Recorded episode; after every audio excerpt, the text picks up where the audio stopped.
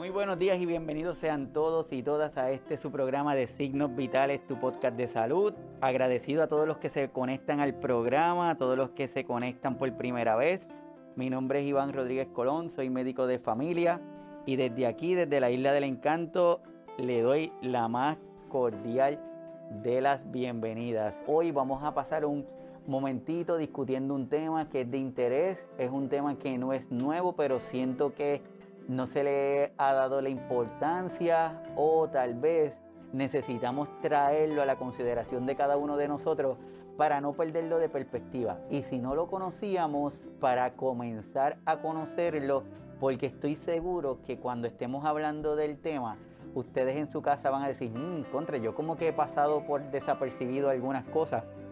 Y yo espero que hoy crear esa conciencia, llamarle la atención y que se motiven a buscar más información del mismo. Así que hoy vamos a estar hablando del síndrome de fragilidad.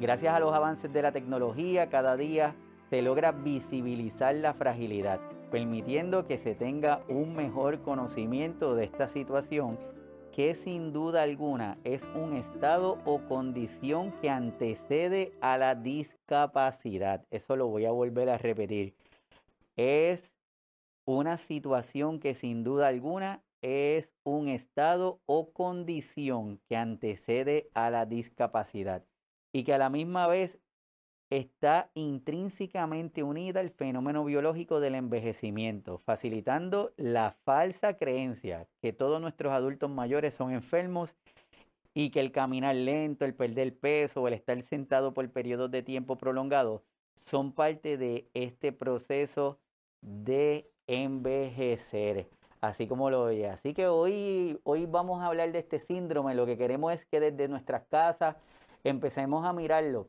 y que le prestemos esa atención y que entendamos que nuestros adultos mayores no necesariamente caminan lento por ser viejitos, sino que tenemos que evitar el normalizar algunos comportamientos y entender que es normal que nuestro adulto mayor camine viejito, es normal que nuestro adulto mayor pierda peso, es normal que nuestro adulto mayor esté más tiempo sentado. Así que vamos a estar conversando hoy sobre este, sobre este tema de el síndrome de fragilidad en nuestros adultos mayores.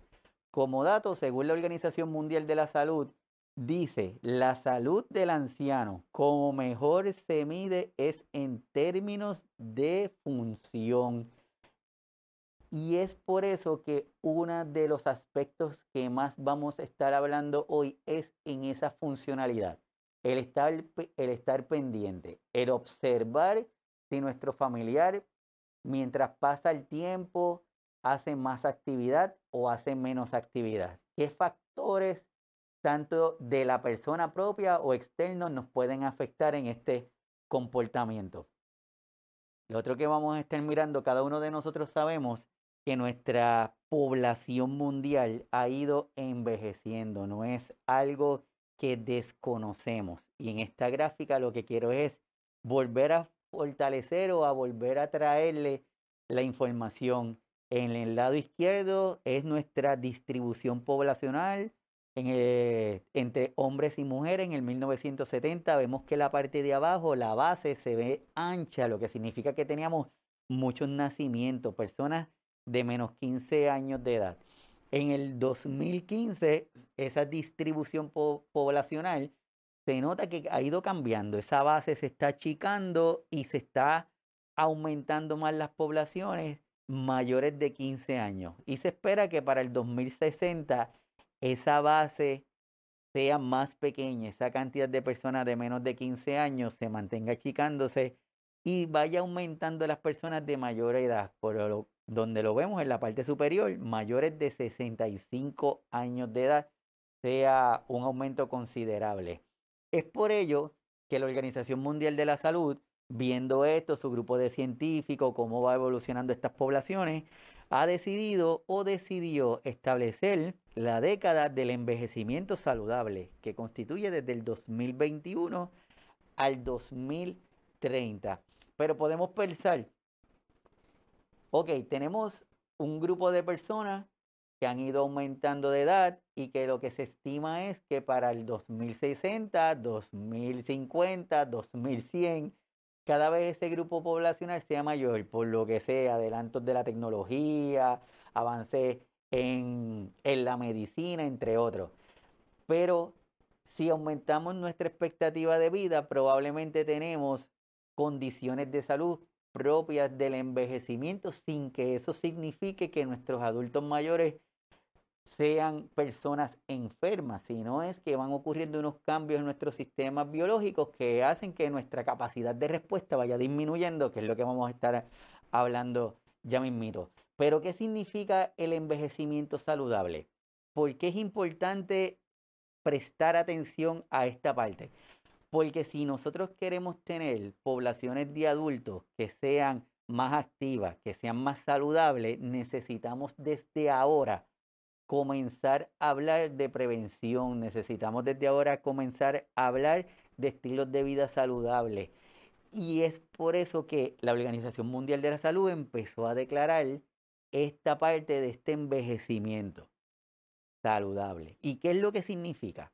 Es el proceso de fomentar y mantener la capacidad funcional, capacidad funcional que permite el bienestar en la vejez.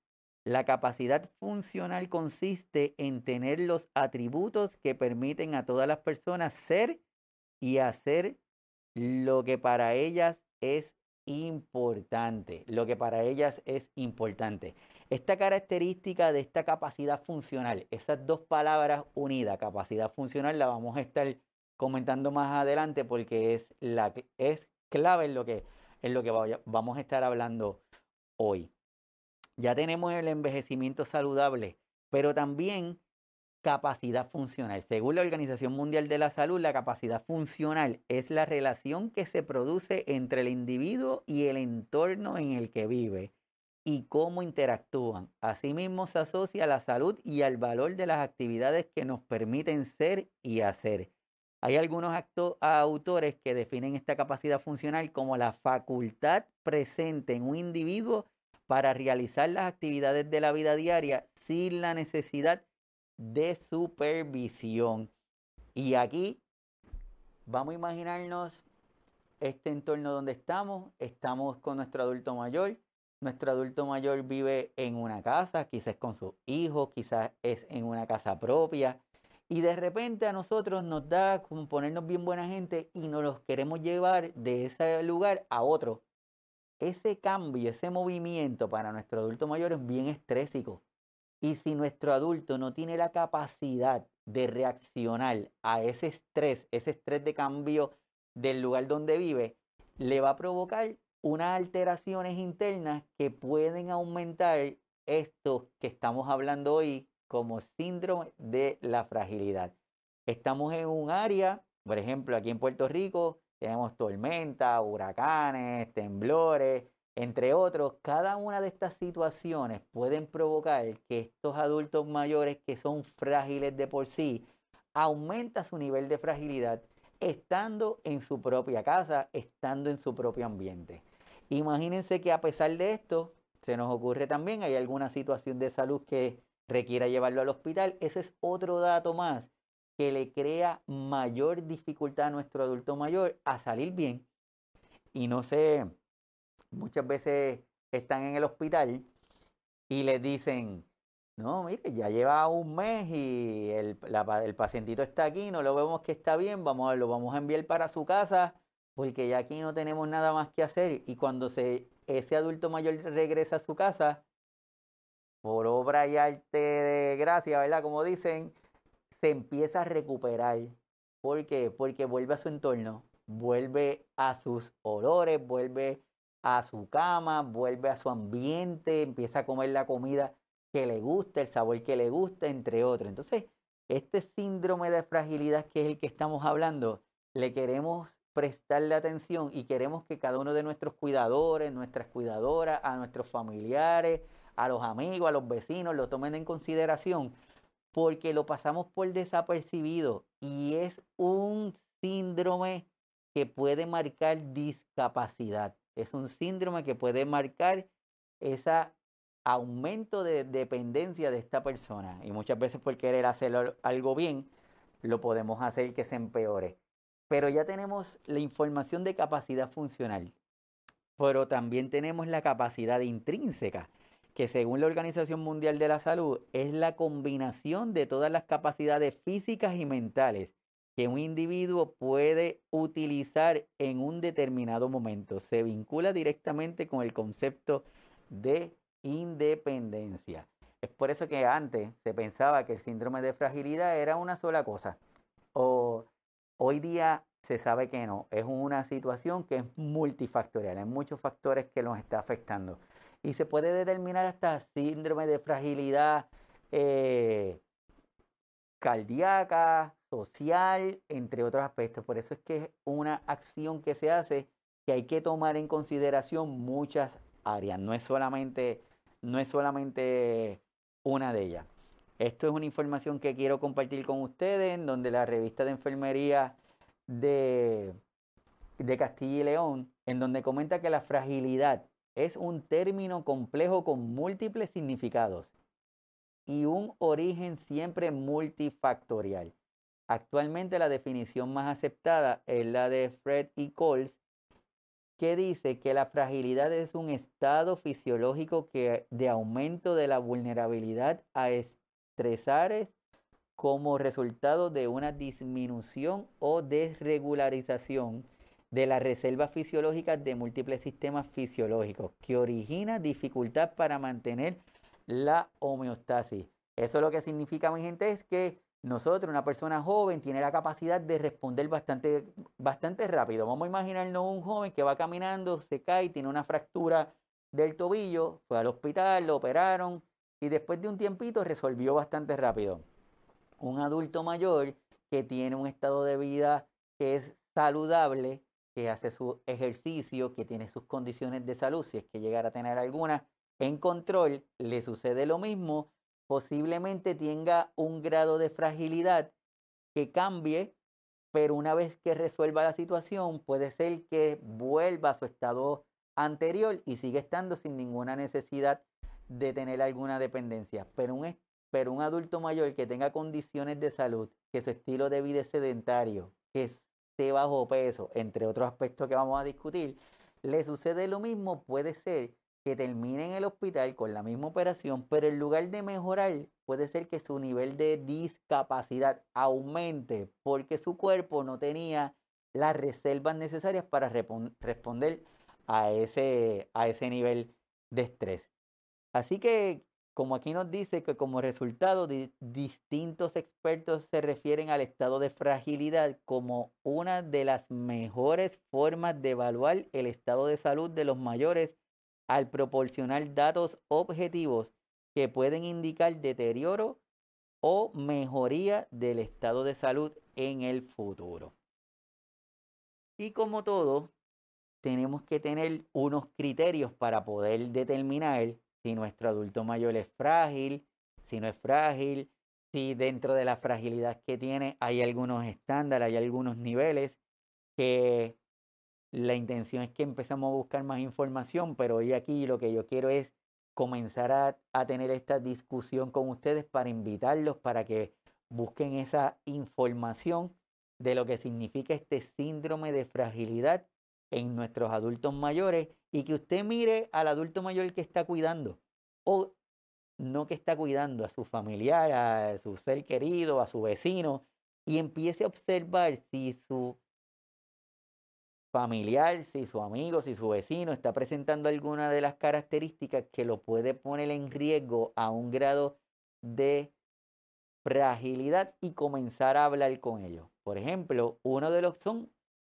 uno de los criterios que se utiliza es la fuerza de la mano, la presión, es la disminución en el apretón ese de mano. Eso es importante porque nos deja saber esa fuerza, ese músculo, cuán, hábil está para soportar o para mantener haciendo las tareas que hace diariamente. La velocidad al caminar.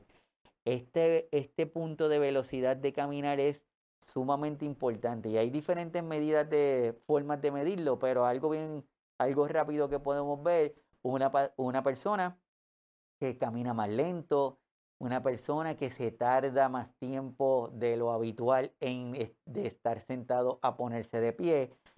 Son algunos de los datos que debemos estar pendientes porque si eso está pasando y observamos que cada vez se le hace más difícil, es uno de los aspectos que se valoran en este síndrome de fragilidad y no necesariamente lo tenemos que, que pensar que es normal, sino vamos a observarlo. Le damos la mano, eh, aprieta la mano débil o las cosas que le damos no las puede sostener, se le cae, los instrumentos, el vaso, cuchara. Son datos que vamos a empezar a mirarlo para que cuando comentemos o cuando estemos con nuestro doctor o nuestra doctora, se lo digamos, coméntenlo. Mire, estoy viendo que, a fulanito o a fulana le está pasando esto, no le pasaba y lo estoy viendo que le está pasando más a menudo. El otro dato es la pérdida de peso una pérdida de peso involuntaria y actividad física, una disminución en, en su actividad física. Se dice que tres de cuatro criterios, tres de estos criterios que estén presentes, se le considera una fragilidad. Uno o dos criterios presentes en las personas se le considera una fragilidad intermedia. Y a una persona que no presente ninguno es un anciano que no frágil. Eh, le dicen un anciano robusto. Así que por un momento vamos a, vamos, piense, piense en la persona que usted está cuidando. Piense en la persona con quien usted se está relacionando. Y evalúe si tiene alguno de estos criterios. Si tiene alguno de estos criterios, si tiene más de tres, tres o más, pues significa que debemos prestarle atención, significa que deberíamos de empezar a hablar del síndrome de la fragilidad. ¿Cuál es la mejor forma de trabajar este síndrome? La prevención. Antes se pensaba que un síndrome, las personas que tenían el síndrome de fragilidad, no se mejoraba, que era una condición y no, no tenía mejoría. Hoy día se sabe que no. Hoy día se sabe que una persona que tenga el síndrome de fragilidad puede mejorar. Quizás no pueda regresar a un estado normal, ¿verdad? Con una velocidad como persona caminando adecuadamente, pero que sea lo normal para su realidad como persona. ¿Qué sucede? Si la persona tiene algunos factores, si la persona tiene enfermedades, si estilo de vida es sedentario, su alimentación es pobre, su consistencia de su cuerpo es baja, son delgados, están bajo peso, le estamos poniendo muchas, yo le digo que muchas piedras a la carretilla. Y al tener muchos de esos factores, lo que podemos hacer es facilitar que esa persona, si hay algún evento, alguna crisis, algún cambio en su medio ambiente, no puedan responder adecuadamente. Y de ahí viene la discapacidad y de ahí pudiera llegar hasta la muerte. Simple y sencillamente porque no estuvimos pendientes de lo de este síndrome, del síndrome de la fragilidad. Pero como les comento, lo bueno que tenemos es que se puede resolver. Bueno, lo podemos prevenir. Tenemos esta parte de prevención. ¿Y cómo vamos a prevenirlo? Tomando acciones desde ahora. Y por eso es que se han hablado, me gustó mucho esta gráfica que dice los siete doctores verdaderos, en donde hay una integración de las cosas que podemos, que podemos hacer desde ya para evitar el síndrome, incluso si ya tenemos un adulto mayor que está presentando este síndrome de fragilidad, al incorporar modificaciones de estilo de vida, podemos tener una mejoría de ese síndrome, hacer, el, hacer a nuestro adulto mayor más hábil, menos dependiente, que es lo que estamos buscando.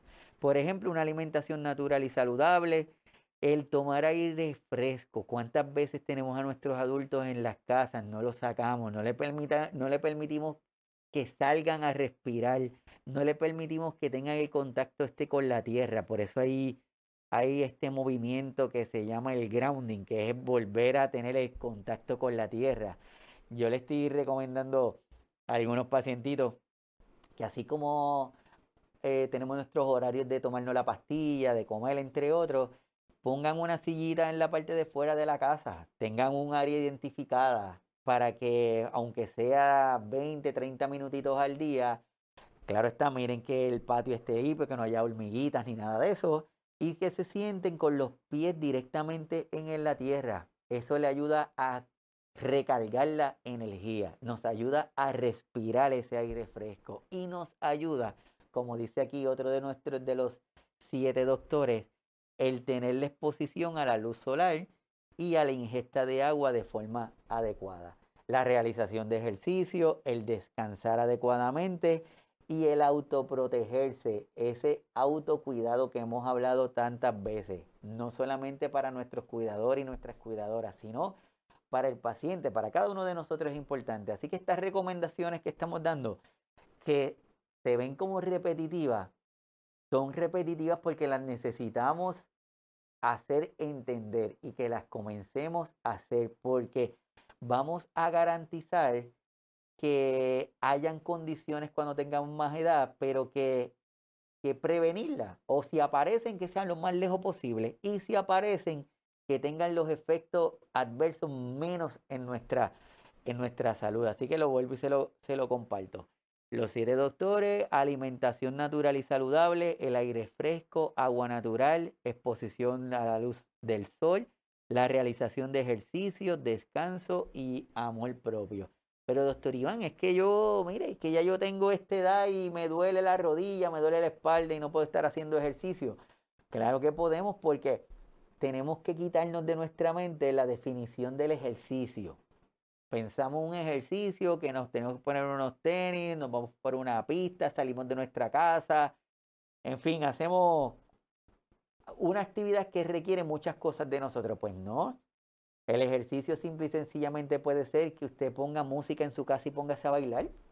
Ya, eso es todo. El ejercicio puede ser que mientras usted está viendo un programa de televisión, cuando estén dando los anuncios, usted decide levantar sus brazos, tener movimiento, levantar las piernas, puede tener unas latitas de, de frijoles, unas latitas de habichuelas, de, de salchicha, las puede tener en sus manos y lo utilizan como peso. La cuestión es que mantener ese movimiento, ese fortalecimiento. ¿Qué queremos con este tipo de ejercicio? Lo que estamos buscando con este tipo de ejercicio es que ese músculo, esa masa muscular se mantenga lo más hábil, lo más fuerte posible.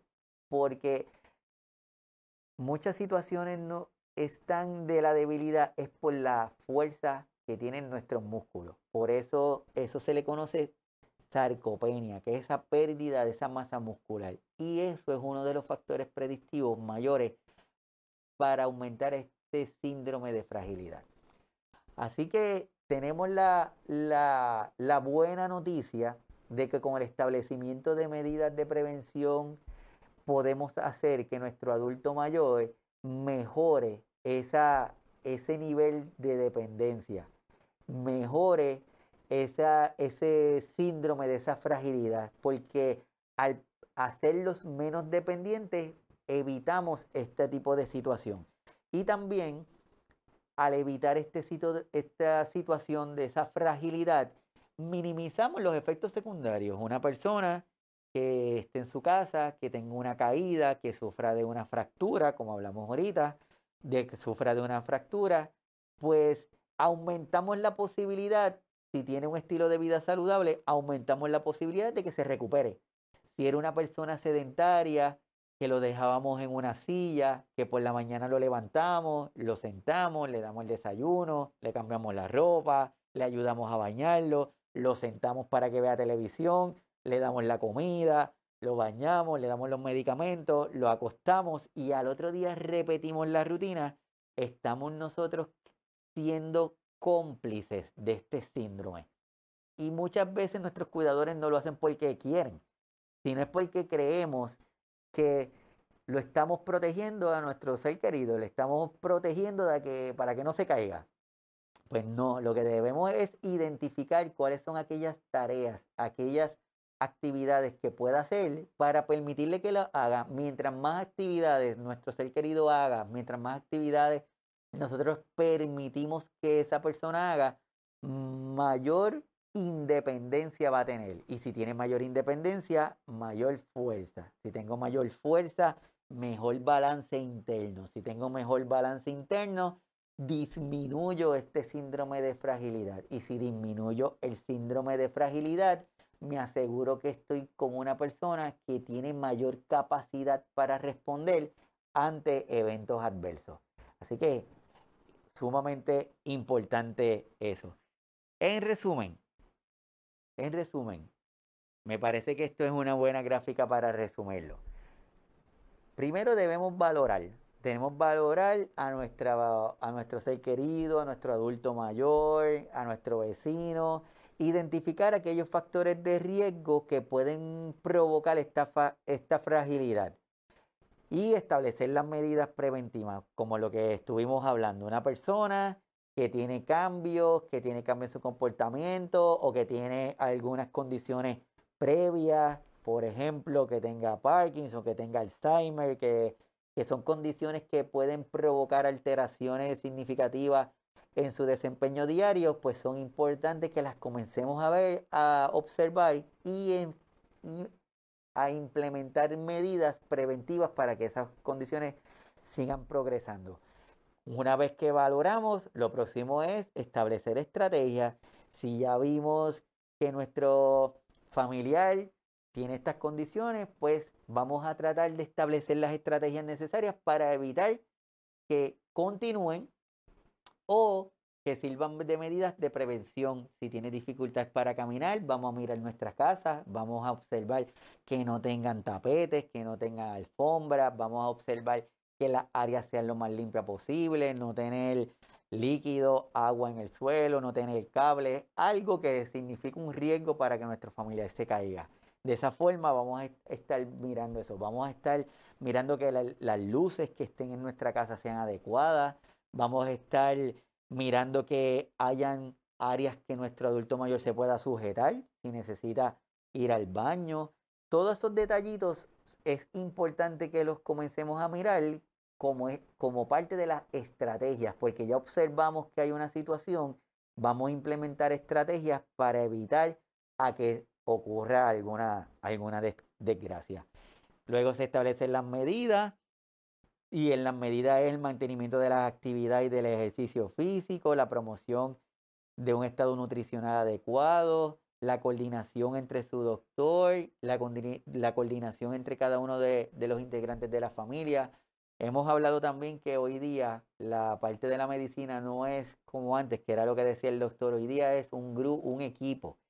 Y quiero volver a mencionar a la Red Latinoamericana de Cuidadores, que se encargan de crear conciencia, de educar, de formar a personas para que sean cuidadores educados, informados, que nos ayuden, que son parte de este equipo en donde el doctor es solamente es una pieza de un grupo de personas, que tenemos al nutricionista, tenemos al cuidador, tenemos la cuidadora, tenemos al terapista, o sea, ese equipo multidisciplinario que es bien fácil decirlo, lo sabemos, es muy fácil decirlo, pero si lo logramos identificar, vamos a poder hacer equipos de trabajo con diferentes personas que nos ayuden. Y en este caso de del síndrome de fragilidad, esta integración de, de, más miembros nos va a ayudar a que la carga que utilice, que tiene nuestros cuidadores y nuestras cuidadoras sea más fácil y que nuestro ser querido que tiene la situación empiece a comprender que es importante el cuidarse. Que por el hecho de que es viejito, que tiene una condición, ya no tengo nada que hacer. Ya mi misión en la vida es acostarme, comer y levantarme. Eso es todo lo que tengo que hacer. No, no, no, no, no. Es importante que tengamos nuestras razones y si entendemos que el establecimiento de medidas sanas, preventivas, nos va a facilitar a que tengamos una mejor vejez, es es bienvenido. Y por último, las intervenciones que se hacen son intervenciones que son individuales para cada uno de nuestros pacientes. Sabemos que a la vez que nos comunicamos con otros cuidadores, puede ser que a esta persona le funcionó hacer X cosas, pues tal vez usted tenga la opción de, de probarlo, a ver si le funciona, pero no necesariamente le tiene que funcionar, porque son personas diferentes son lugares completamente diferentes. Así que es importante, si establecemos alguna medida que nos dijeron, pues entonces eh, tenemos que, experimentar, pero siempre con la recomendación de, su doctor. una vez que hay este análisis, una vez que se hace este análisis, se mira las actividades de la persona, las limitaciones, se identifican las posibles causas. abriendo un paréntesis, una de las posibles causas es también la cantidad de medicamentos que están utilizando nuestros adultos mayores, porque en ocasiones hay medicamentos que crean efectos secundarios y en lugar de manejar o en lugar de hacer un análisis de los medicamentos, lo que se hace es se añade otro medicamento para trabajar el efecto secundario que provocó el otro medicamento. Entonces, por eso es importante la integración de todo el mundo, que todos los cuidadores conozcan los medicamentos que utiliza la persona, que no digan, sí, la pastillita amarilla, la verde o la azul, sino que sepamos cuál es ese medicamento y si hay un, una situación nueva, si su familiar ahora se le hace más difícil levantarse, coméntele al doctor, mire doctor, le está haciendo más difícil levantarse ahora, pero es que a él hace tres semanas le añadieron este medicamento y, y ahora está con este síntoma para ver si es un efecto secundario, si quitar ese medicamento provoca mejoría y no tener que añadir otro medicamento más como, como pasa con, con alguna frecuencia. Así que para que todos los que se están conectando, mi nombre es Iván Rodríguez Colón, soy médico de familia y estamos hoy compartiendo lo que es el síndrome de la fragilidad en el adulto mayor, que ya determinamos que es un síndrome médico multicausal caracterizado por la disminución de la fuerza, la resistencia y las funciones que tienen las personas para realizar las actividades del diario vivir e incluso les puede llevar a tener un mayor grado de dependencia e incluso hasta la muerte. Hay muchas causas que lo provocan. Eh, va desde la pérdida de la masa muscular, factores ambientales, la pérdida de o el empeoramiento de condiciones de salud previa, afecta a todo el mundo.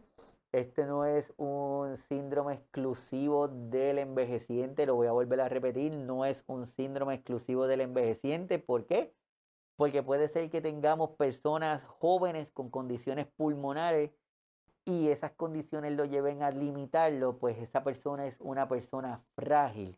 Tenemos niños que pueden tener condiciones de hueso que le llevan a, una a tener esta condición de fragilidad. Así que no es un síndrome exclusivo del envejecimiento. Creo, quiero que eso quede claro. Lo que pasa es que tal vez es más visible, tal vez es que lo hemos, lo hemos normalizado en nuestros envejecientes y por eso tal vez se nos hace más fácil. Y hoy estoy hablando más para en cuanto al síndrome de fragilidad, por eso le escribí en nuestros adultos mayores porque le quería prestar atención a ello, pero no es un síndrome exclusivo de nuestros envejecientes. Creo que, es importante el, decirlo.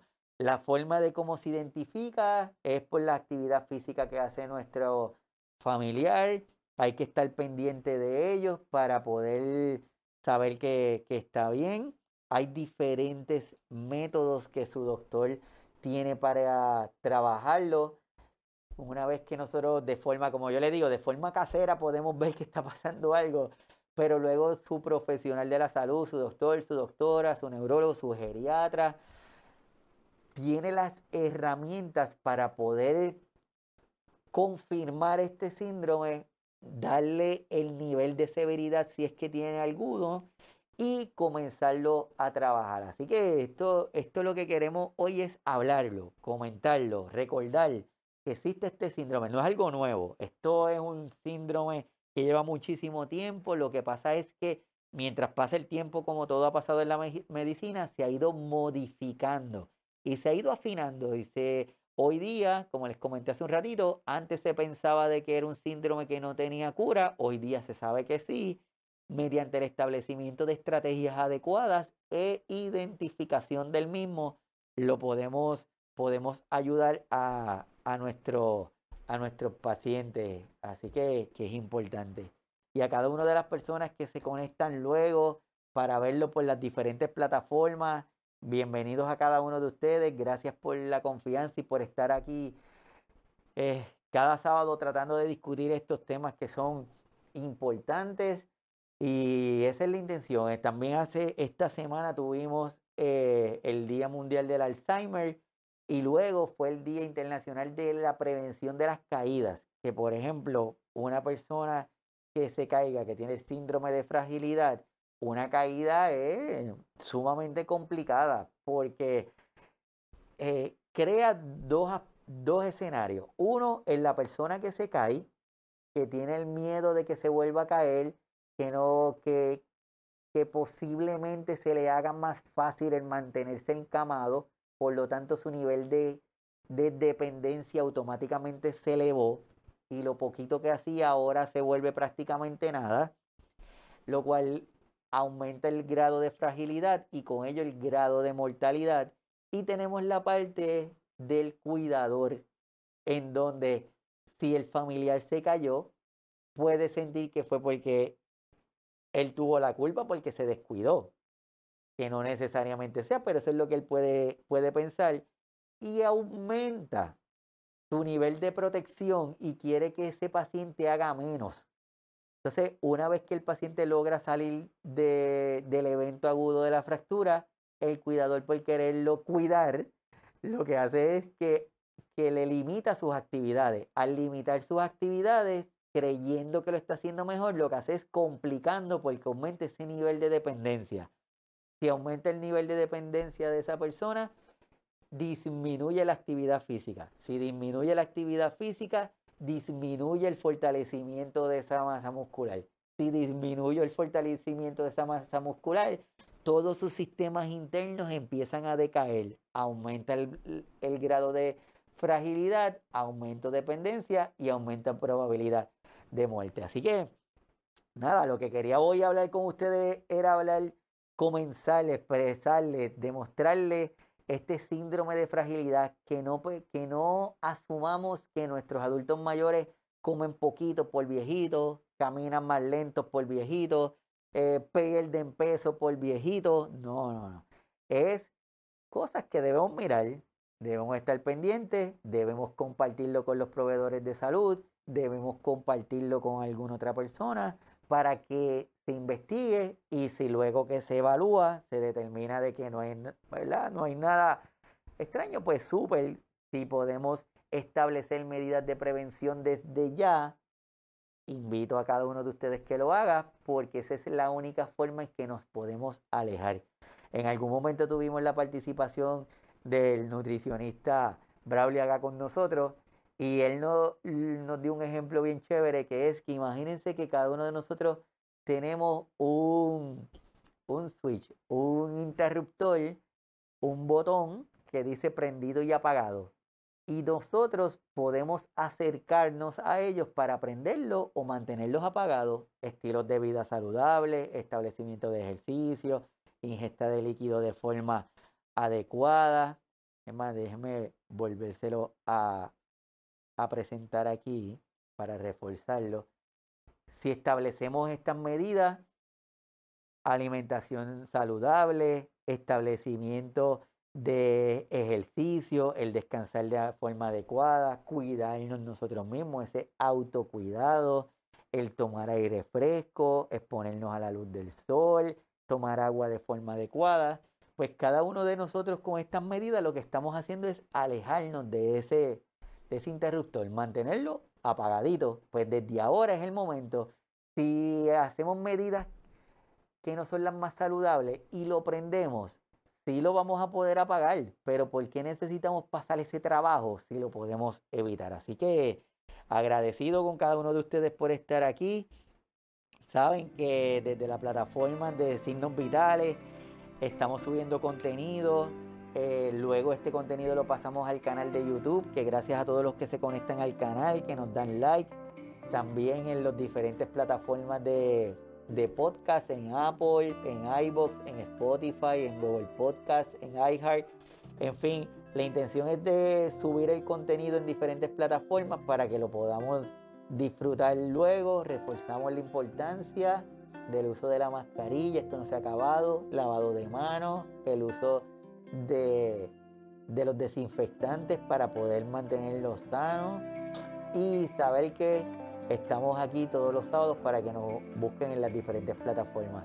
Así que nada, agradecido por cada uno de ustedes. Espero en el programa de hoy haberlo llevado a, a que busquen información de este tema del síndrome de fragilidad. Les invito a que busquen de fuentes confiables el tema, evalúen, evalúense para que puedan identificar si estamos haciendo algo que podamos mejorar. Eh, y el sábado que viene nos vamos a estar viendo aquí desde Signos Vitales, en donde vamos a estar hablando de temas que entendemos que son de interés, de temas en donde la intención es que cada uno de nosotros podamos aprender y que cada uno de nosotros podamos tener estilos de vida mejor. Así que para mí un placer, un honor. Nos estamos viendo el próximo sábado desde aquí, desde Signos Vitales. Nos vemos luego. Bye.